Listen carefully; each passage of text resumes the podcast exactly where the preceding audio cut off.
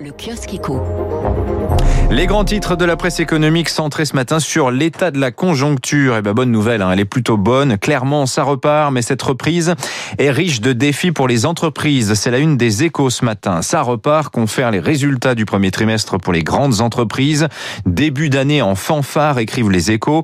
Les grandes entreprises dont les performances dans quasiment tous les secteurs ont déjoué en ce début d'année les pronostics trop pessimistes des analystes. C'est simple, écrivent les échos.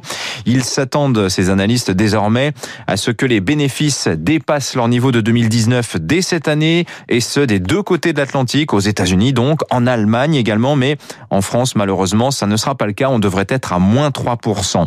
La reprise est vigoureuse, elle n'est pas simple pour autant. Il y a d'abord la question des pénuries de matières premières et les hausses de prix en conséquence, qui fragilisent les marges à l'heure où tout le monde sent que c'est en fait le moment d'investir. Il y a aussi la réorganisation du travail. Il faut faire revenir les équipes au bureau et donc les vacciner. Les échos citent ainsi l'exemple du groupe Lactalis qui a installé deux centres de vaccination mais qui manque de doses. Il y a pour les chefs d'entreprise aussi la question de leur notation Banque de France. La note permet ensuite ou non d'accéder à plus ou moins bon prix au financement bancaire.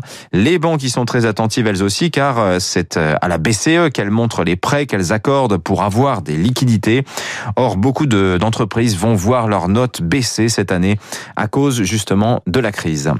L'opinion résume la situation euh, en décrivant les trois ambiances de la sortie de crise. Le patronat lui voit les choses en rose, les syndicats en gris.